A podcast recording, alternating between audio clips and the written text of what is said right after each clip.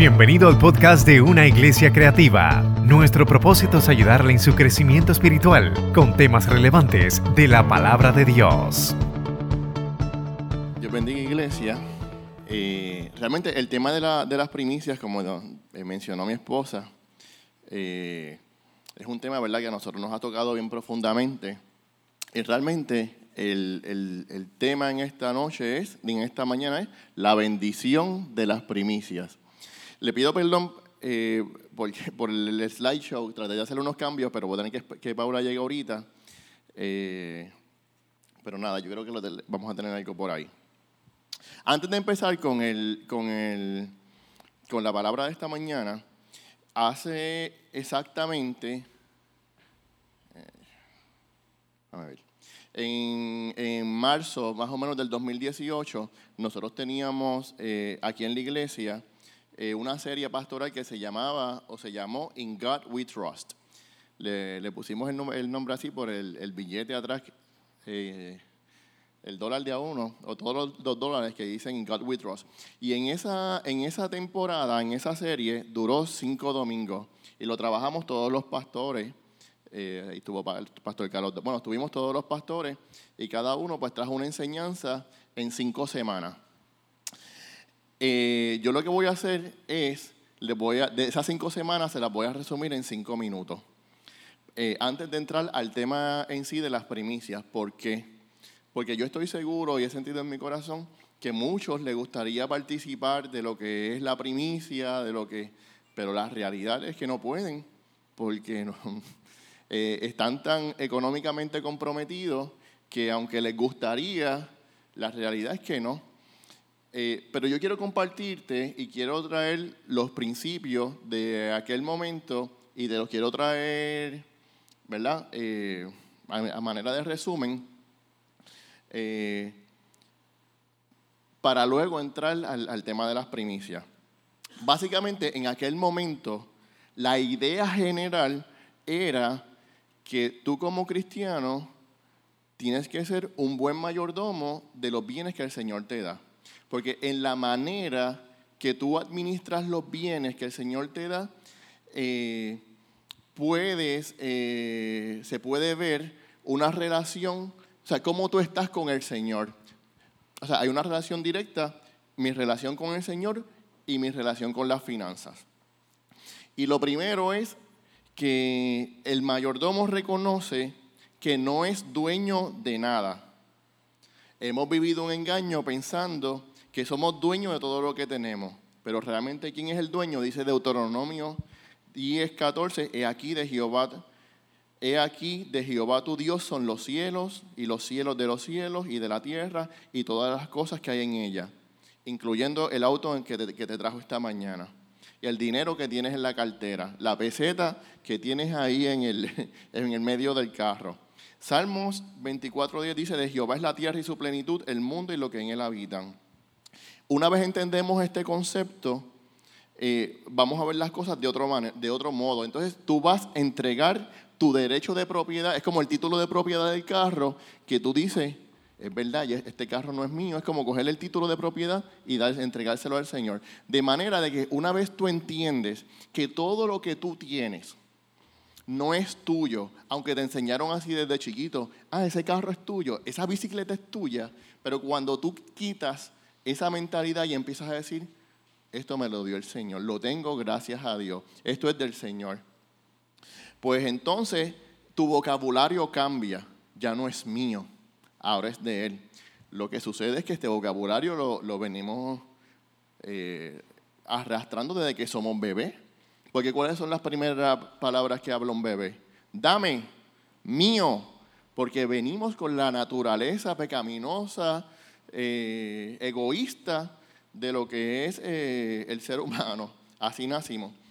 El segundo punto es que el cristiano, como mayordomo, planifica. Eh, ¿Sabe usted exactamente cuánto está gastando? ¿Sabe usted, después que pasó ayer en Walmart la tarjeta par de veces, cuánto le queda? el, mayordomo sabe exactamente hasta el último centavo de lo que tiene y de lo que no tiene. El tercer punto el cristiano, buen mayordomo, evita las deudas. ¿Por qué? Porque pedir prestado para el pueblo de Dios era algo sumamente negativo, era ser un esclavo. Deuteronomio 28, 12 y, 44 eh, dice, si obedecen las cosas, si obedecen las cosas les irá bien. Prestarás a muchas naciones y tú no pedirás prestado, pero si desobedecías, las cosas te irían mal en el extranjero. Te prestará a ti y tú no le prestarás a él. Proverbio 22, 7 dice, el rico se enseñorea de los pobres. El que toma prestado es siervo del que presta. Yo no sé si usted, ¿verdad? Cada vez que tiene esos préstamos, esas cosas, uno se siente ahogado. Eh, y realmente uno se convierte en un esclavo. Las tarjetas de crédito, eh, cada vez que haces el pago mínimo y ese balance se queda ya. Eh, gracias. te conviertes en un esclavo. ¿Por qué caemos en deuda? Porque no entendemos la diferencia entre una necesidad y un deseo. Ay, vamos allí a, a, a Sams y a Costco. Diache, yo necesito eso. Bueno, no, tú lo deseas. Que lo necesites es otra cosa. Pero el cristiano y buen mayordomo puede entender la diferencia de esas dos cosas. Eh, Caemos en deuda porque no ahorramos con regularidad. Un ejemplo, cuando llegó el estímulo el año pasado, esas tiendas estaban... Eh, cuando llega ahora este estímulo, la gente lo que piensa es, es una nueva palabra que le he escuchado ahí en el argot puertorriqueño, los voy a explotar. Explotar es cogerlos y esbaratarlos y hace unos años Japón cayó, en una crisis y, decidió económica y decidió dar unos incentivos pues, al ciudadano, pensando que iban a hacer como Estados Unidos, ah, para mejorar la economía. ¿Qué hizo el japonés? Lo guardó y no lo gastó porque es otra mentalidad. Es la cultura la que nos enseña a ser eh, consumeristas. Caemos en deuda porque no confiamos en Dios. Quizá, no, mejor hago el préstamo porque si Dios no contesta mi oración, no, mejor hago este chanchú financiero, mejor los cojo prestados. Eh, y uno cae en las deudas poco a poco sin quererlo. Y lo más importante, incurrir en las deudas le niega a Dios la oportunidad de poder manifestarse en los momentos de necesidad. Discutimos en aquel momento cómo salir de las deudas eh, dijimos que el, otro punto es que el cristiano mayordomo trabaja, que Dios es nuestro proveedor, que el cristiano buen mayordomo ahorra. Eh, dice Deuteronomio 8, 17, 18, no se te ocurra pensar, esta riqueza es fruto de mi poder y de la fuerza de mis manos. Recuerda al Señor tu Dios porque Él es quien te da el poder para producir esa riqueza. Es bueno que ahorremos. Y, el último punto, en aquel, hace dos o tres años, es que el cristiano mayordomo da. Y en la Biblia hay cuatro formas, o se registran cuatro formas de dar, y todas esas diferentes formas de dar afectan diferentes áreas en nuestra vida. El primero es el diezmo. El diezmo afecta nuestro carácter en el sentido de la obediencia. El diezmo es de Dios y punto. No es si yo quiero, es un acto de obedecer. Es el 10% de nuestros ingresos, el cual separamos para dárselo a Dios. Deben darse en forma disciplinada, como levantarse y lavarse la boca. Es algo que ni se cuestiona. Las ofrendas. Las ofrendas tú las das en gratitud. No hay una cantidad específica, eh, eh, no hay una cantidad específica. La gratitud por lo recibido determinará, determinará la cantidad que se ofrece. Hace unos años yo tenía un vecino acá en Junco y, es, y yo decía, pero qué loco, pero qué, qué teología. Esto, él tenía un negocio de, mecánica Y a veces hablábamos por las tardes, me dijo, chacho Manuel, yo le doy gracias a Dios, a Diosito, este, este semana me fue súper bien. Y cuando pasaron el plato, vine y le tiré un 20 a papá Dios. ¿Sí? O sea, no sé qué decir. Pero es, pero es el espíritu, o sea, es en agradecimiento. Entonces, la, otra, la tercera forma de dar son los pactos de fe es cuando se, ofrece basado en lo que esperamos en el futuro y no basado en lo que hemos recibido en el pasado. Un ejemplo, cuando damos para las misiones. nuestra hermana Cookie dice, vamos a ver cuánto se comprometen este año a dar esta cantidad mensual. Oye, ese día tú no tienes toda la cantidad mensual, pero te comprometes entendiendo que Dios te va a proveer para dar y sostener las misiones. Eso es un pacto de fe. Y el último, y ese va a ser el tema de hoy, las primicias, que es un acto, ah, y los pactos que afectan la fe y las primicias que afectan la honra y el amor. Es un acto de honra y amor porque implica darle a Dios lo primero y lo más excelente. La más alta de todas las formas de dar. No es un porcentaje, sino la totalidad del obtenido al principio.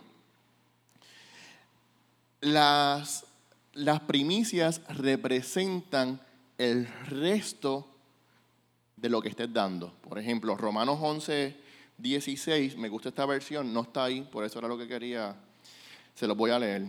Creo que no está ahí. Sí está. Si alguien, si alguien le ofrece a Dios el primer pan que hornea, en realidad le está ofreciendo toda la masa con que hizo el pan. Si a Dios se le ofrecen las raíces de un árbol, entonces también las ramas del árbol le pertenecen. En otras palabras, si lo primero es santo, lo otro es santo. En los tiempos bíblicos eh, se ofrecía el primogénito de hombre o animales, o la primera cosecha, o la primera ciudad conquistada, por ejemplo Jericó. Cuando digo se ofrecía el, el primogénito de hombre, no es que el primogénito se separaba aparte, era el, el, próximo patriarca, recibía una instrucción aparte, recibía una bendición aparte. En los tiempos modernos, el primer negocio, el primer sueldo, el primer día de trabajo, si estás empezando las primeras cuatro horas, el primer mediodía de trabajo. Así que habiendo dicho esto, vamos al tema de hoy, de las primicias. Acabo en 10 minutos de resumir cinco, cinco semanas. Amén. Ahora vamos a ver cómo nos va con el resto. Las primicias. Cuando a Jesús le preguntaron cuál era el mandamiento más importante, Jesús sin vacilar le dice, el más importante es este. Oye, oh Israel, el Señor nuestro Dios es único Señor, contestó Jesús. Ama al Señor tu Dios con todo tu corazón, con toda tu alma, con toda tu mente y con todas tus fuerzas. Marcos 12, 29, 30. Jesús lo que está diciendo aquí es que Dios tiene que ser el número uno, lo más importante y lo principal. La ley de las primicias establece a Dios como lo primero y lo más importante en nuestra vida. Muy bien antes de que Dios entregara la ley, ya mismo vamos a, ver cómo y cuándo fue que le entregó la ley, vamos a ver por qué le entregó la ley. Y dice Éxodo 5, 1 y 2. Y este realmente va a ser la base principal de, de todo lo que tenemos por ahí abajo. Después de eso, Moisés y Aarón se presentaron ante el faraón y le dijeron, Así dice el Señor Dios de Israel, deja ir a mi pueblo para que celebre en el desierto una fiesta en mi honor. ¿Y quién es el Señor? Respondió Faraón, para que yo le obedezca y deje ir a Israel. No conozco al Señor, no voy a dejar que Israel se vaya. Faraón no tan solo se opone al proyecto de que Israel salga, sino que Faraón dice con su boquita de comer que él no conoce al Señor. ¿Quién es el Señor? La pregunta es, a pesar del pueblo hebreo haber crecido en número, haber crecido tanto eh, en, poder, ¿por qué no lograron dar a conocer a su Dios? Ellos empezaron bien con el pie derecho cuando llegó Jacob y José ya estaba establecido. ¿Qué pasó en esos 430 y pico de años? Que de momento ya Dios no era noticia para nadie, ni para los egipcios. Su crecimiento era notorio y era evidente, pero su, su espiritualidad era totalmente irrelevante. Prosperaban, pero no daban a conocer a su Dios.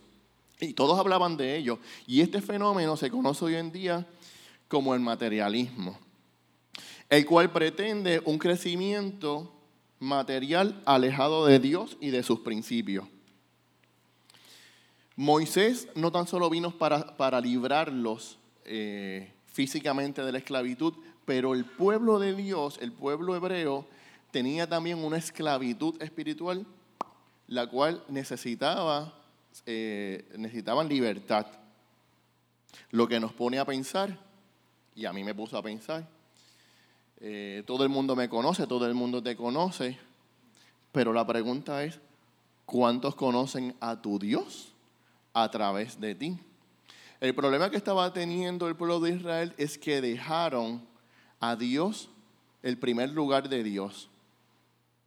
Y si nosotros dejamos el primer lugar de Dios en nuestros corazones, ya la gente no va a poder conocer a Dios a través de mí porque no es mi prioridad. Mi prioridad es otras cosas. Mi prioridad es la goma del carro. Mi prioridad es... Y, y ya ese espíritu que tenía antes, que era tan contagioso, va decayendo que fue exactamente lo que le pasó al pueblo de, Israel durante todo ese tiempo. Faraón, y todos conocemos la historia, y no voy a la historia porque si no, no terminamos. Faraón no se inmutó ni cambió de opinión cuando Dios envió las primeras nueve plagas al pueblo, a Egipto. Ni la plaga de sangre, ni la de ranas, ni la de piojos, ni la de moscas, ni la de la plaga en el ganado, ni las úlceras, ni el granizo, ni el fuego, ni langostas, ni las tinieblas. Si lo hubiesen enviado coronavirus, tampoco se hubiese inmutado. Pero algo sucedió antes de la plaga, o sea, del juicio número 10, que fue eh, la muerte de los primogénitos, algo sucedió. Y fue que Dios le pidió algo especial al pueblo de Israel. Y, eso que le pidió eh, nos encierra unas lecciones que me voy a detener aquí un momentito porque quiero analizárselas y estudiárselas. Todos sabemos lo, eh, en el capítulo 12, eh, Jehová ordena eh, la Pascua, ¿verdad? Capítulo 12 completo, está todo, todo lo que hicieron, toda la instrucción, mataron el cordero de un año, eh, rociaron sangre sobre los dinteles de las puertas, comieron la Pascua, pero realmente toda la noche de la Pascua comenzó ofreciendo su primera primicia, el cabro, la, oveja. Esto. ¿Y qué sucedió una vez ellos ofrecen esa primicia? ¿O qué lecciones podemos aprender? Lección 1. Dios quería que el año comenzara con una ofrenda especial. Versículos antes, Dios le, le acaba de entregar al pueblo un nuevo calendario y le dijo, esto es enero, ahora esto es enero, hasta ahora ponte un, haz un calendario nuevo, ya no vas a seguir el calendario de Egipto. Este es el año, este es el, principio de año. Este mes acaba de empezar. Exactamente antes de la plaga número 10, eh, Dios le hizo la, ¿verdad? la petición a los judíos para sacrificar el cordero. Lo que lo hace interesante es el hecho de que este sacrificio debía ser en ese día específico que marcaba el nuevo calendario, el, mes 1. A partir de ese momento, Dios desata la última plaga, la muerte de los primogénitos. O sea, que Dios lo primero que hizo fue pedirle una ofrenda especial a principio de año. Lección número dos. Hay puertas que solo serán abiertas después que las primicias sean entregadas. Lo que no pudo lograr ninguna otra plaga, lo logró la entrega de aquella primicia a principio de su año. Eh, se abrió esa puerta y todo cambió. Nosotros en esta iglesia empezamos a, a festejar las primicias hace exactamente seis años. Empezamos en enero del 2016. Llevamos 16, 17, 18, 19, 20 y en este enero es 21. En enero del 2016 el pastor anuncia las primicias, pero como dijo Angie, nosotros teníamos como que una cosa un, de ah, vamos a dar primicia y para nosotros fue una, un, algo bien grande cuando el pastor anunció que ese año por primera vez se iban a dar primicias en esta iglesia y, nos orientó y poco a poco hemos aprendido todos estos años. Eh, algo, eh, algo que pasaba a nosotros como familia ese año es que nosotros llevábamos como cuatro años eh, buscando una casa. Entonces yo, yo quería una casa así, que, yo, que tuviese vista, que Angie quería que tuviese un terraplén. Y la cosa es que nosotros llevamos ya un año buscando una casa. Y encontramos la casa, la casa la encontramos. Esto, y un diciembre. Eh, luego hicimos un contrato que duraba tres meses. En tres meses pues teníamos que hacer todas las gestiones para comprar esa casa. Eh, y fue el mes que, que, dimos las primicias, en enero, el año. Eh, entonces, wow, todo se complicó tanto pero para todo había una salida. Eh, teníamos hasta marzo 31 para cerrar. Cerramos en marzo 31. La cooperativa de Curabo nos hizo una puerca fuerte y fea. No vayan allá. Eh, ya, me lo quité. Esto, la cosa es que cuando hicimos el cierre, nos enteramos que habían unos socios accionistas eh, de allá que querían la casa eh, de otros métodos y estaban, como quien dice, utilizando a la gente de acá abajo como marionetas para, para impedirnos. Nos enteramos el día de, cierre, pero Dios nos cubrió. Y eso fue, hermano, gracias a las primicias. Eh, las primicias tienen el poder de establecer un cerco de protección sobre tu familia la sangre de la primicia cubrió a la familia que estaba ahí dentro del hogar.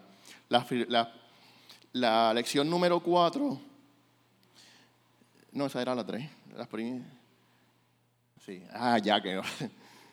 La, la lección número cuatro, las primicias marcan el fin del tiempo de esclavitud y el comienzo de un tiempo de libertad. Hasta ese día de las primicias, eh, el pueblo era, era esclavo.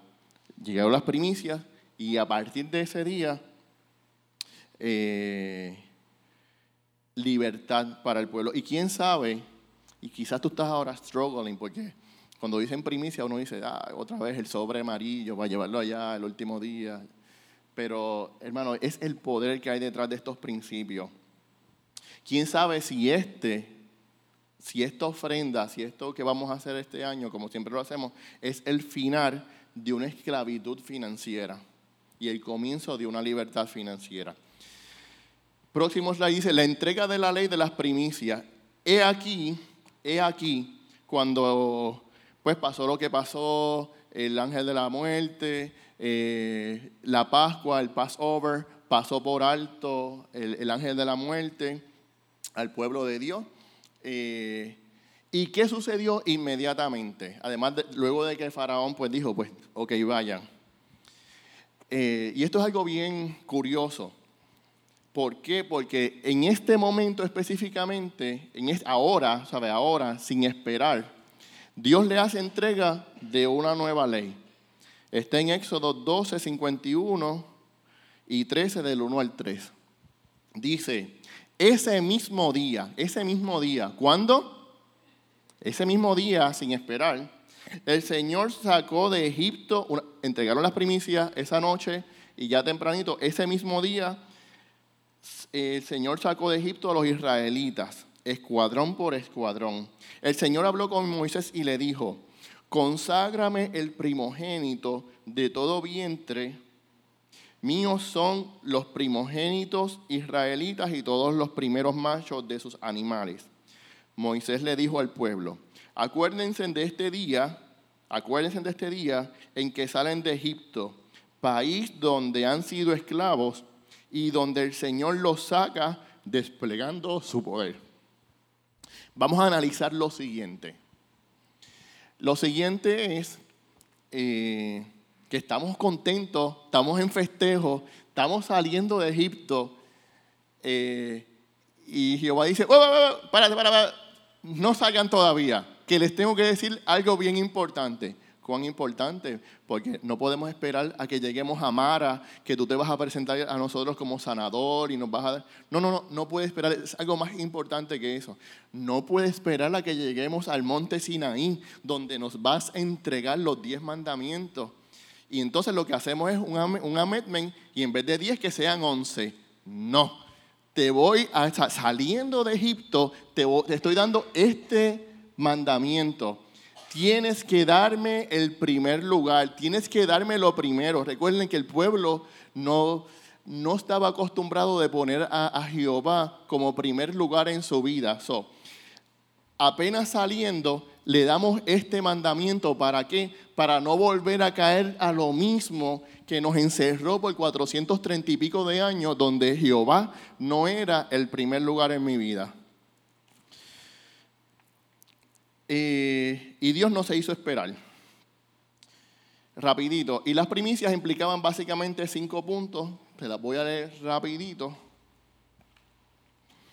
Número uno, las primicias no podían ser cualquier cosa, tenían que ser lo primero y lo más importante. Jehová habló a Moisés diciendo, conságrame todo primogénito, cualquiera que abre matriz entre los hijos de Israel, así de los hombres como de los animales. Las primicias, número dos, había que traerlas al principio y sin demora. Ahí está el versículo. Número tres, las primicias había que traerlas a la casa de Dios. Número cuatro, las primicias había que traerlas con alegría y había que hacer una fiesta, ese lo voy a leer. También celebrarás la fiesta de la semana, de las primicias de la siega del trigo y la fiesta de la cosecha a la salida del año. Por eso es que cuando en el culto de las primicias yo me lo gozo y hacemos la celebración, usted lo trae, y están los pastores y tenemos las canastas. No sé cómo lo vamos a hacer este año, ¿verdad? ¿Lo vamos a hacer así? Bueno, con distanciamiento. Eh, las primicias afirman el temor de Dios en sus hijos. Y comerás delante de Jehová tu Dios en el lugar que escogiere para poner allí su nombre, el diezmo de tu grano, de tu vino y de tu aceite, y las primicias de tus manadas y de tus granos, para que aprendas a temer a Jehová tu Dios todos los días. Y, este proceso de temer a Jehová es, es algo interno, es algo que tú vas aprendiendo. Eh, el día, eh, nosotros lo que hacemos eh, en el negocio es el primer día de ventas del año. Ese es el día de, esa es la primicia. Ese día lo hacemos con temor los muchachos la primera vez se quedaron cuando Angie dijo, vamos a orar por este día, que este es el día, ellos se quedaron así, así que vamos a orar, este día. Entonces nosotros, por lo menos nosotros estábamos en, en retiro y en ayuno y le damos otra connotación, no es solamente un día de, de venta allá en Mitsuyota, ¿sabes? Ese día, ese día implica tantas cosas, pero lo hacemos con temor. Las primicias traen de por sí una bendición. ¿Cómo se activa la bendición de las primicias? Y las primicias de todos los primeros frutos y de toda ofrenda y todo lo que se presente de todas vuestras ofrendas serán de los sacerdotes.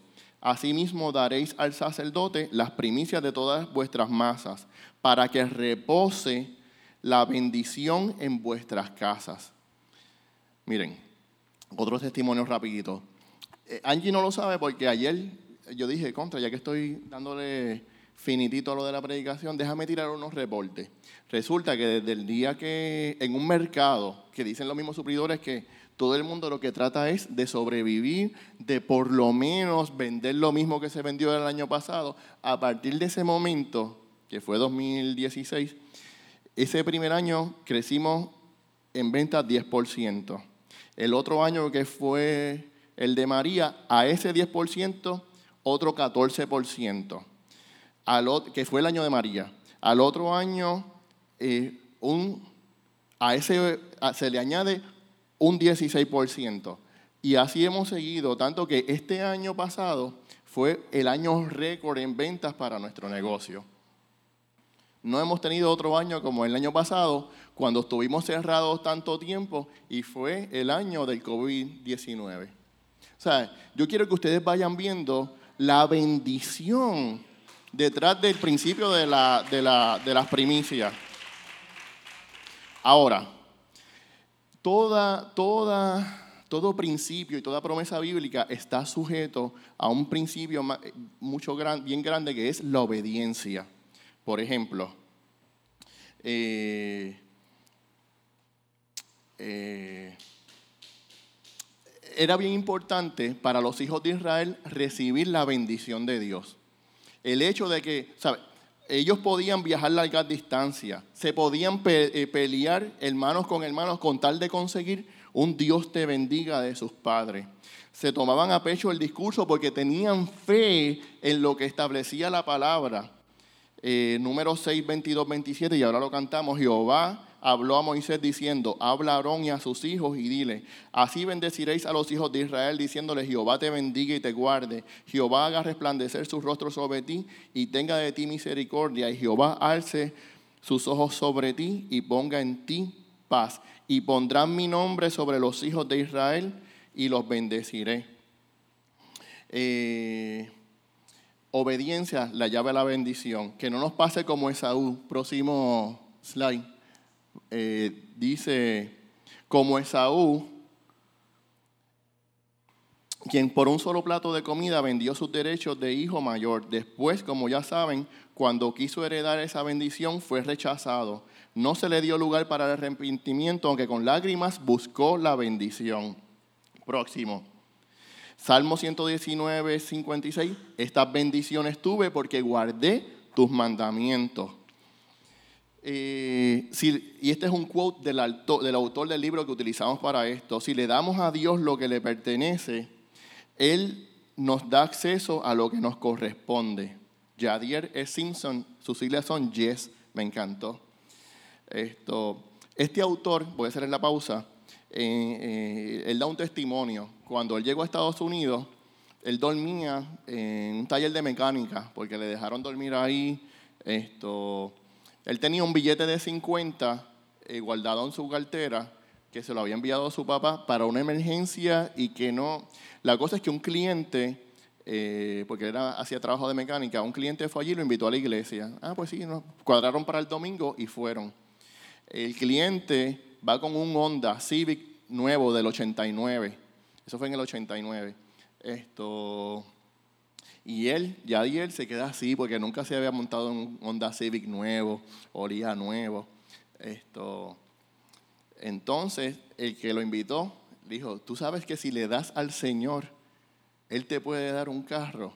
Entonces, el nene, el que no, no sabía, o sea, el muchacho que no sabía, como que, ay, ya empezamos, ya me invitaron a la iglesia para dar y para ofrendar y qué sé yo, y ah, ah. La cosa es que lo llevan a la iglesia, él dice que todo estuvo bien hasta el momento de la ofrenda, porque en el momento de la ofrenda le llegó eh, lo que le habían dicho, si das al Señor, Él te puede dar un carro. Y él dice que pues él estaba como que, ya qué hago, pero que entonces cuando pasan la canasta, pues no tiene, ¿sabe? Como que ya, ya no hay break para pensarlo. ¡Fua! Echó el billete de 50, lo único que tenía que se lo había dado su papá. Y siguió. Él dice que se sintió estafado, que se sintió usado. Él, él estaba socito y se fue. Y el muchacho lo fue a llevar otra vez al taller porque él dormía, le, le hicieron como una camita en el taller y eso, no, no tenía mucho. Y cuando se fue le dice, el, el, oye, ¿te gustaría una entrevista de trabajo donde yo trabajo? Ah, pues sí. Y fue y lo llevaron. Mire, ella es la dueña, qué sé yo qué. Ah, mucho gusto y qué sé yo qué. ¿Y te gustaría trabajar? Sí, me gustaría. ¿Y tú tienes carro? Eh, no, no tengo carro. Ah, pues vente esto. Y se lo llevó para el dealer. Y se lo llevó para el dealer y le dijo, mira, de estos Hondas, ¿cuál te gusta? Ah, este otro de... Y se acordó. Y la señora le dice, pues mira, yo te lo voy a pagar por un año completo, esto, tú sigues trabajando aquí, echa para adelante y después pues te doy la cuenta. El poder de las primicias. Eh,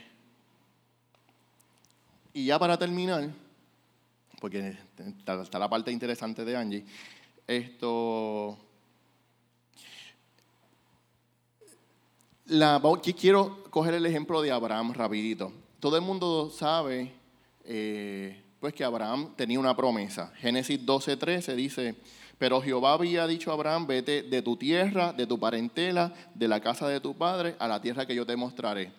Y entonces nosotros como que, ay bendito, después de eso.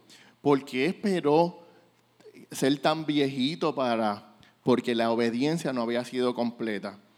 La instrucción tenía esas cuatro fases. Vete de tu tierra, de tu parentela, de la casa de tu padre y vete a la casa a donde yo te demostraré. La única realidad, o sea, la realidad es que solamente cumplió con vete de tu tierra. ¿Por qué? Porque él se fue con su papá, se fue con Lot y se quedó a mitad de camino en Aram. Eh, una vez su papá muere, ya sale de su parentela. Eh, una vez el papá muere, él sale de Aram y se va de camino a Canaán. Pues ya es, eh, en Canaán tiene que ir a Egipto porque había hambre.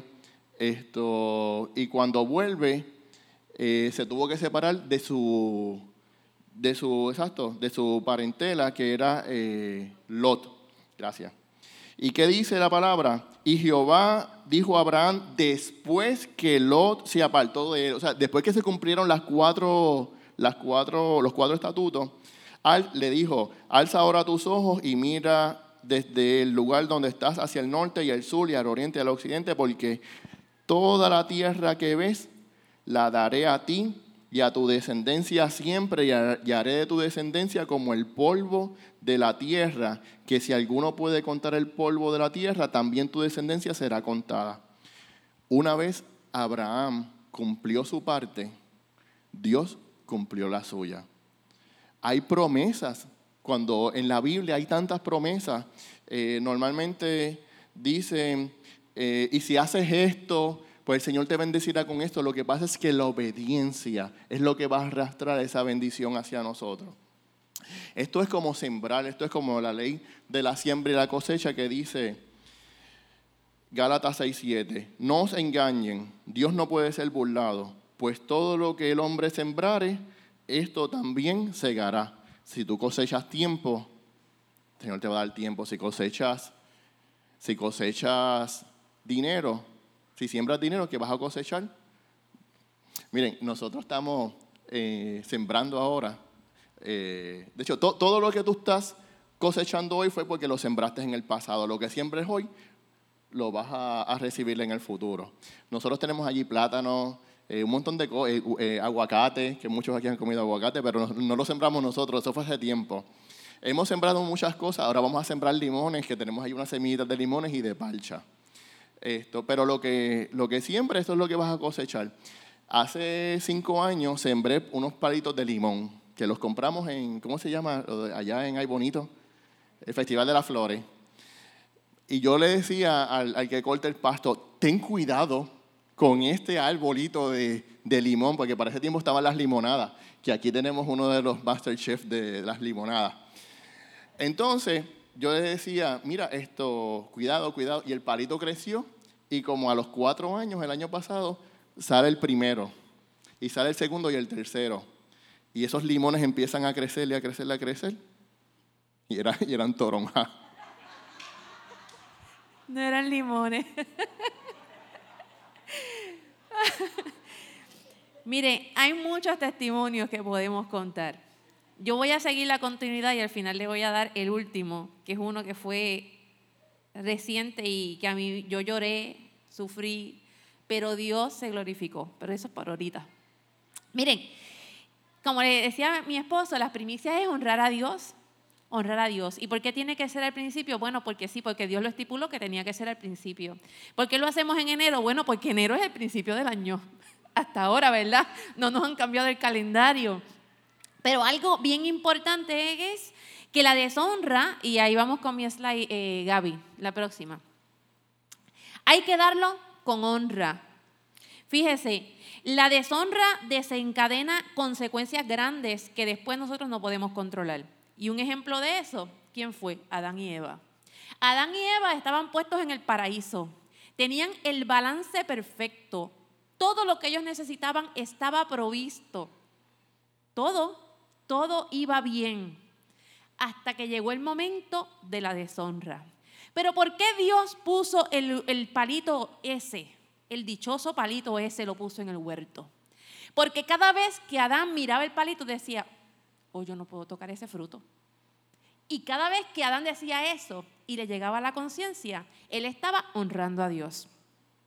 ¿Sabes qué? Luego, cuando ellos deshonraron a Dios, cuando fue que vino la serpiente y todo lo demás, que nosotros, ¿verdad? La historia la sabemos. Ellos deshonraron a Dios se desencadenaron el miedo y la culpabilidad.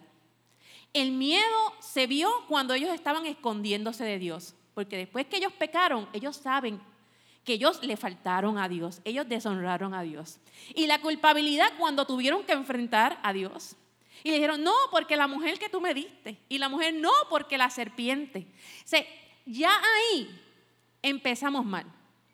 Ahí cuando, cuando empieza la deshonra, ya estamos con el pie izquierdo. Ya ahí Adán y Eva automáticamente pusieron, empezaron a poner un pie fuera del paraíso. Y esa fue su consecuencia.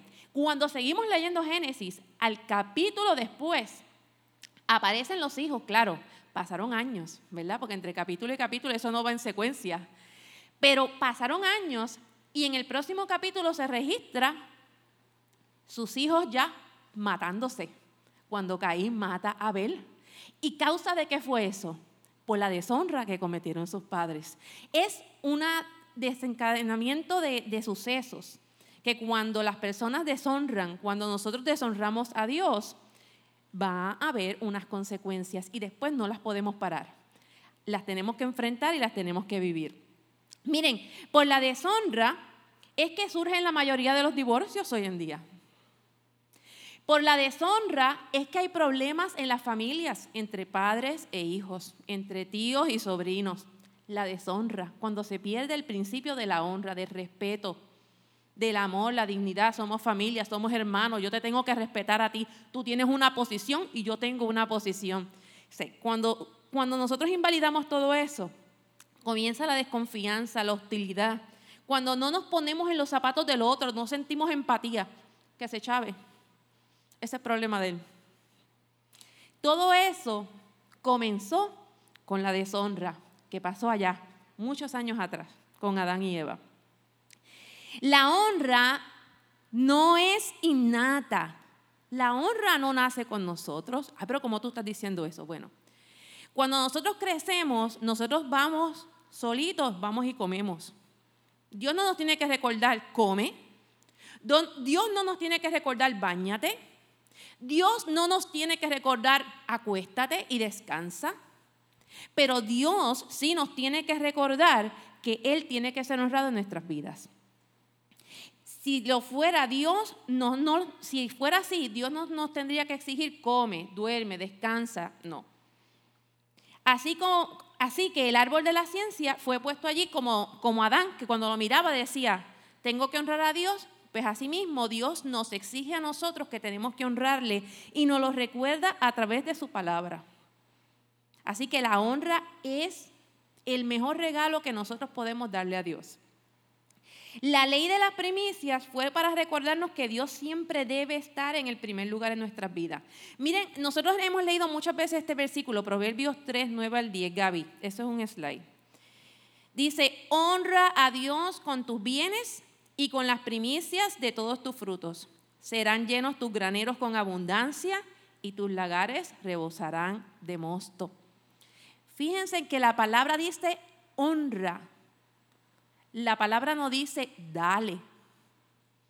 Es honra a Jehová. Todos podemos dar, todos tenemos la capacidad de dar, pero no todo el mundo honra cuando da. Ustedes saben que a veces hay momentos que hay personas, ¿verdad?, que a veces dan regalos así por cumplir. Ay, porque, porque me invitaron al cumpleaños y tengo que cumplir con un regalo porque yo no voy a ir con las manos vacías. ¿Verdad? Todos hemos pasado a veces por esa. Pero cuando hay, uno se siente como, ay, no, yo tengo que comprarle, le voy a comprar esto especial a tal fulana, porque cuando yo lo veo, porque es que ella es tan buena, porque, porque ella me ha ayudado en esto, ¿verdad? Uno como que, como que se desborda en lo que uno da. Así debe ser el momento de honra. ¿Qué diferencia hay entre dar y honrar? Bueno, la intención y el sentimiento. Fíjense, la palabra del Señor dice que Dios examina el corazón del hombre y conoce nuestras intenciones. Y según nuestras intenciones, Él nos paga. Él nos devuelve para atrás. Vamos a la tablita que dice dar y honrar. Ahí está. Miren, cuando nosotros damos, vamos a la tablita, pudiéramos estar esperando algo a cambio. Ay, los intercambios de regalo de Navidad. ¿Quién no ha tenido intercambio de regalo de Navidad? yo llevo un regalo, pero yo sé que yo voy a salir con un regalo, menos lo que una vez me pasó a mí. Mientras que honrar, buscamos que el que lo recibe se sienta halagado. No espero nada de él, porque es que yo quiero que sepa que yo lo aprecio, que yo lo amo, que, que yo lo admiro. La diferencia. Cuando nosotros damos, se puede hacer en cualquier momento, en cualquier momento del año. Yo puedo ir ahora mismo, ir a Marshall y traerle algo a Leina y decir, mira Leina, esto es para ti. En cualquier, no tengo que esperar el cumpleaños, no. Ahora, en las primicias se tiene que hacer al principio y no al final. Fíjense que el pastor siempre menciona que cuando en los funerales, cuando él va a los funerales, él sabe qué hijo honró a su padre y cuál no. ¿Y sabes qué? Según el llanto y el grito que ponga al momento de enterrar a su papá o a su mamá. Tristemente, pero es así. Pero cuando tú honras en vida, cuando tú estás constantemente honrando, reconociendo a Dios en todo tiempo, es como también una señal de que tú vas por el camino correcto. Señor, yo dependo de ti. Señor, gracias. Cuando nos levantamos por la mañana, Señor, gracias. Señor, gracias. Dios mío, cuando hacemos algo para Dios, Señor, gracias. Es como constantemente mantenernos en ese tracking, en esa línea de tiempo. Y Dios diciéndonos constantemente, gracias por honrarme, recuerda siempre honrarme, porque ese es tu mejor regalo para mí. Cuando nosotros damos, dice que podemos dar para sentirnos bien. Mientras, perdóname, cuando damos. Pero cuando honramos, queremos que el que recibe la honra se sienta bien. Cuando nosotros damos, el dar pudiera no implicar dolor para el que lo hace. Porque uno da de lo que uno tiene. ¿Cierto o no es cierto? Este, tengo 500 pesos. Esto yo estaba hablando los otros días con una joven y le estaba explicando porque a veces ellos quieren ser tan, tan dados y tan dados. Yo dije, sí, pero tienes que tener un balance. Tú cobras 500, pero tú estás en la luz y te paras en la luz. Tú no vas a soltar los 500 pesos al, primer, a la primera persona que te toque la puerta. Por favor, un pesito, ¿verdad? Porque tú tienes una responsabilidad, tú tienes que pagar el teléfono, tienes que aportar en tu casa, tienes que aportar para la luz. Entonces, de lo que te queda para tu deleite, entonces tú puedes dar. Porque hay unas responsabilidades que tú tienes que cubrir y cumplir. Este, pero sin embargo, la honra conlleva sacrificio. Honrar a Dios, hay momentos en que a nosotros nos cuesta, pero lo hacemos con el amor, con el respeto y, lo hacemos de corazón. ¿Por qué? Porque es que estamos tan agradecidos de Dios que puede ser que me duela, pero es tanto el agradecimiento que opaca un poco mi dolor.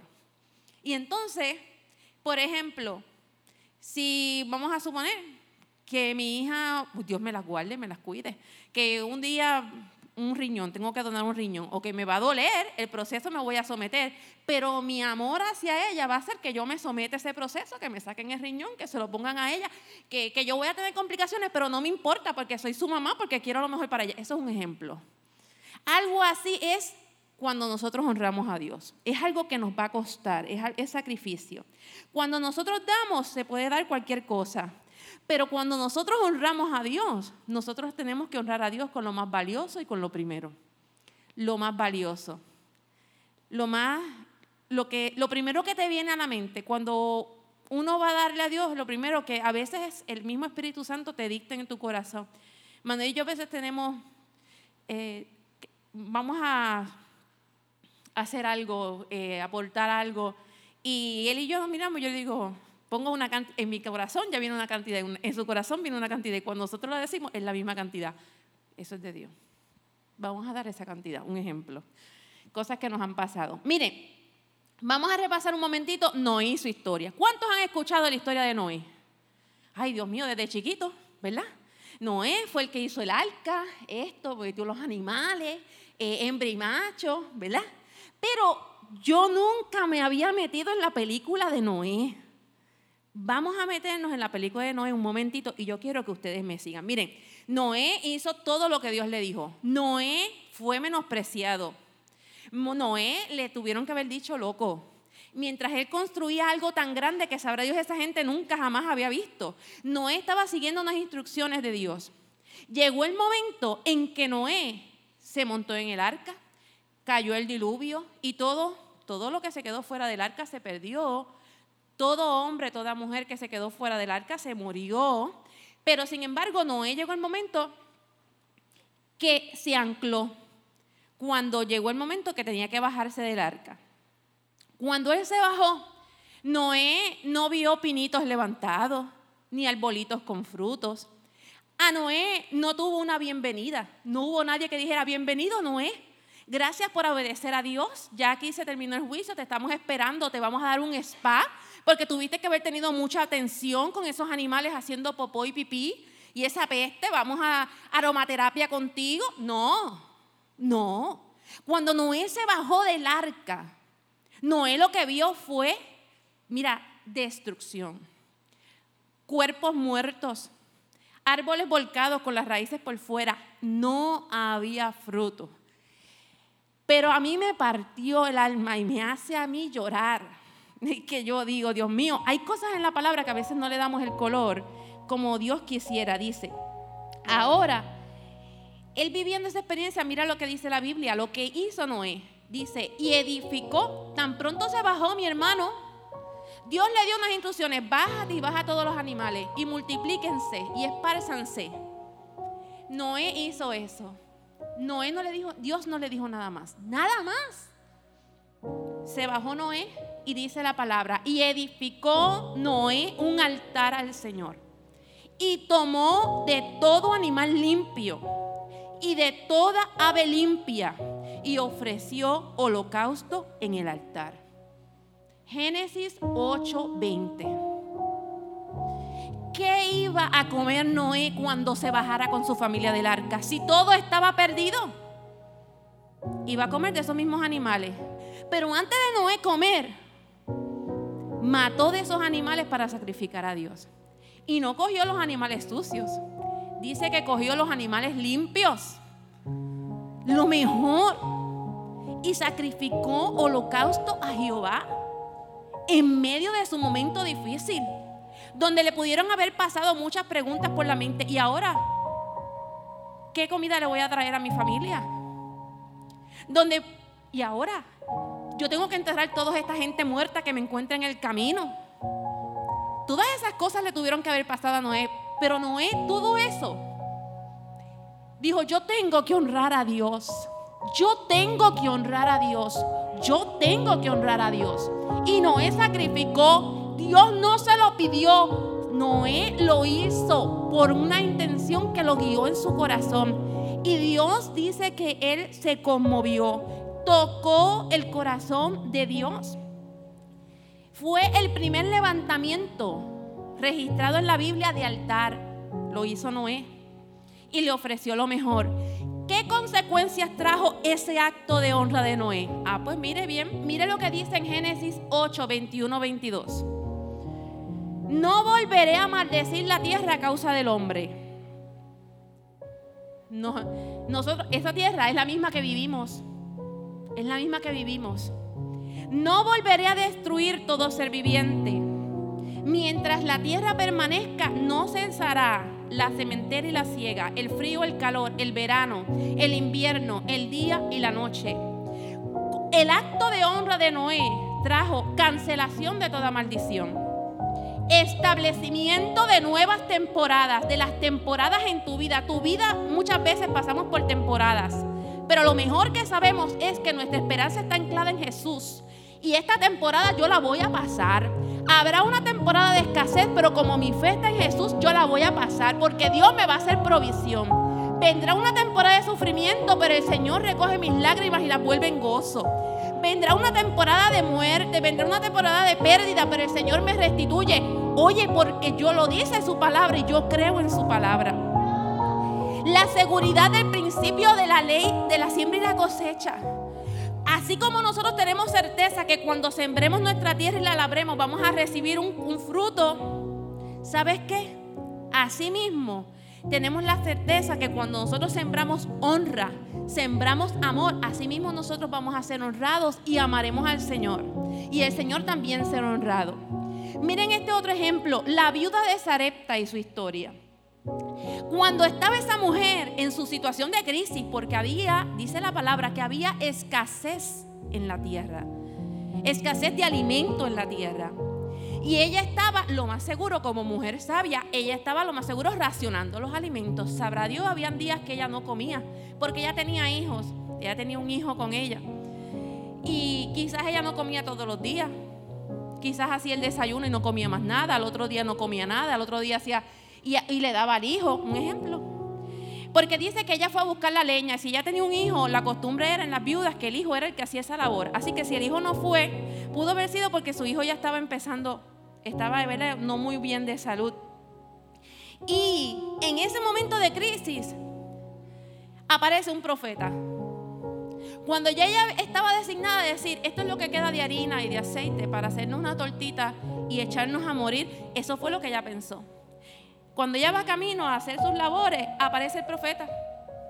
Y el profeta, ¿sabes lo que le dice? El profeta le dice, mira, tú vas a hacer, búscame agua. Y cuando ella se vira, así te busca. Mira, tráeme una tortita de pan. Y él le dice, mira, y ella le cuenta lo que había en su mente, lo que había en su corazón, según su necesidad. Y el profeta le dice, hazme a mí primero. ¿Qué razonamiento humano, qué razonamiento en este mundo puede haber ante esa situación?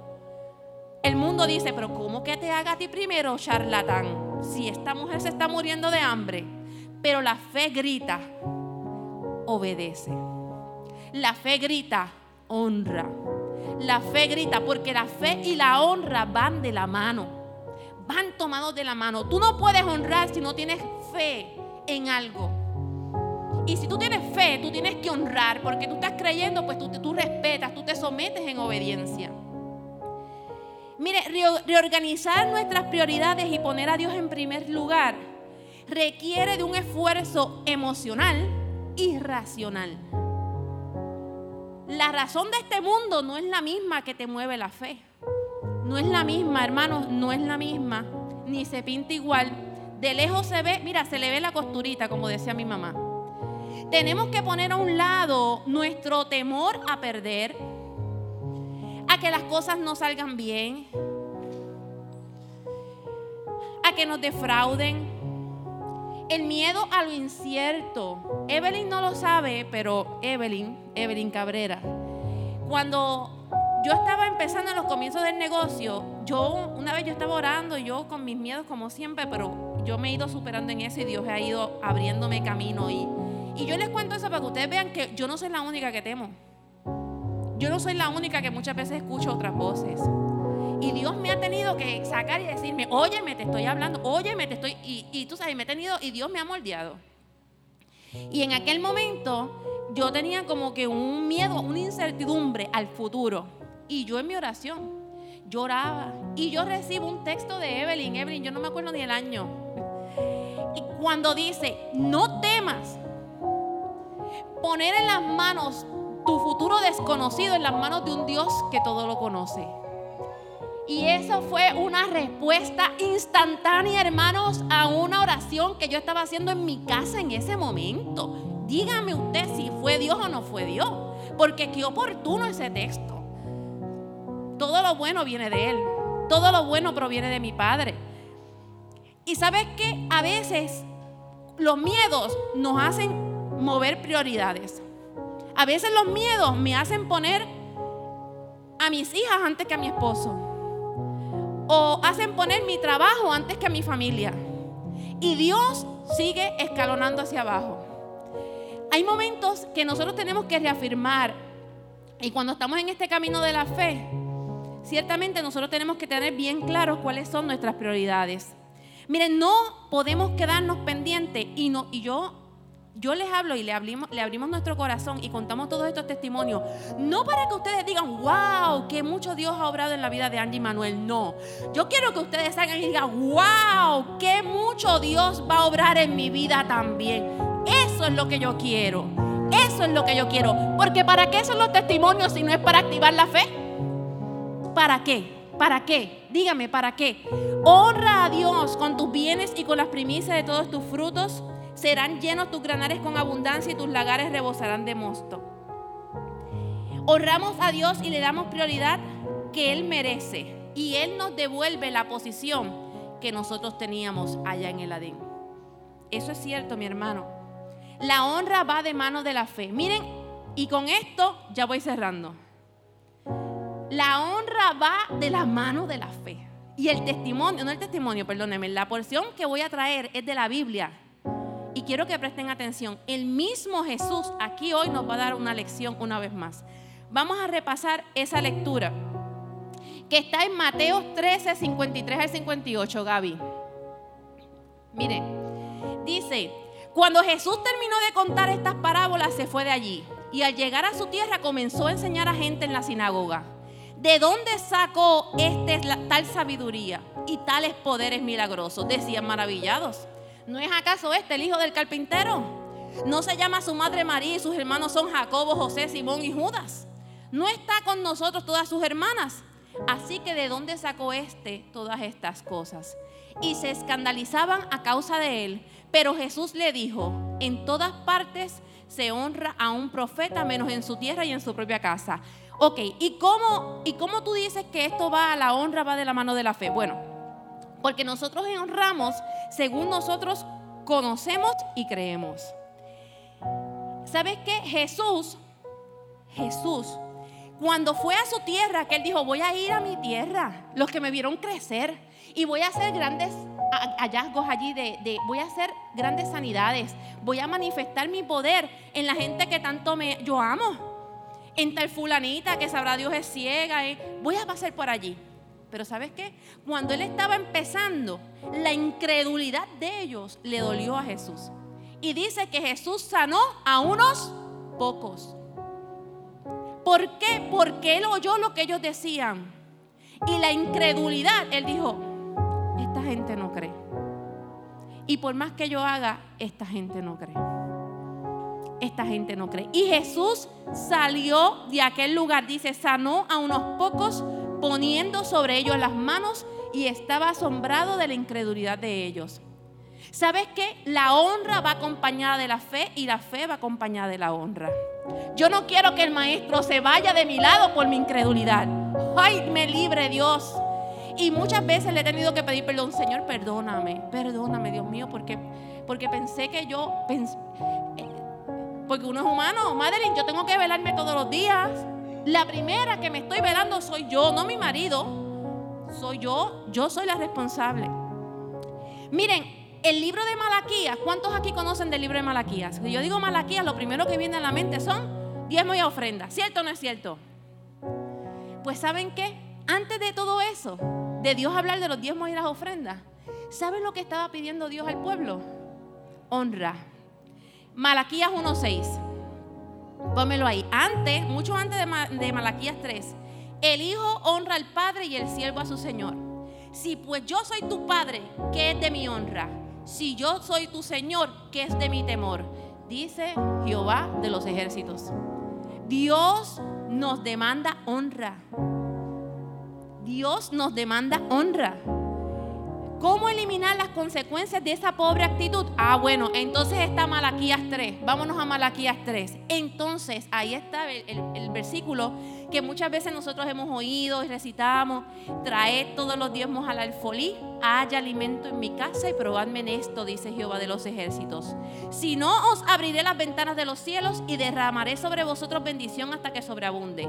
Reprenderé y esa palabra reprenderé se lo voy a decir ahorita. También por vosotros al devorador y no os destruirá el fruto de la tierra ni vuestra vida en el campo ser estéril, dice Jehová de los ejércitos. Y todas las naciones le dirán bienaventurados porque seréis tierra deseable, dice Jehová de los ejércitos.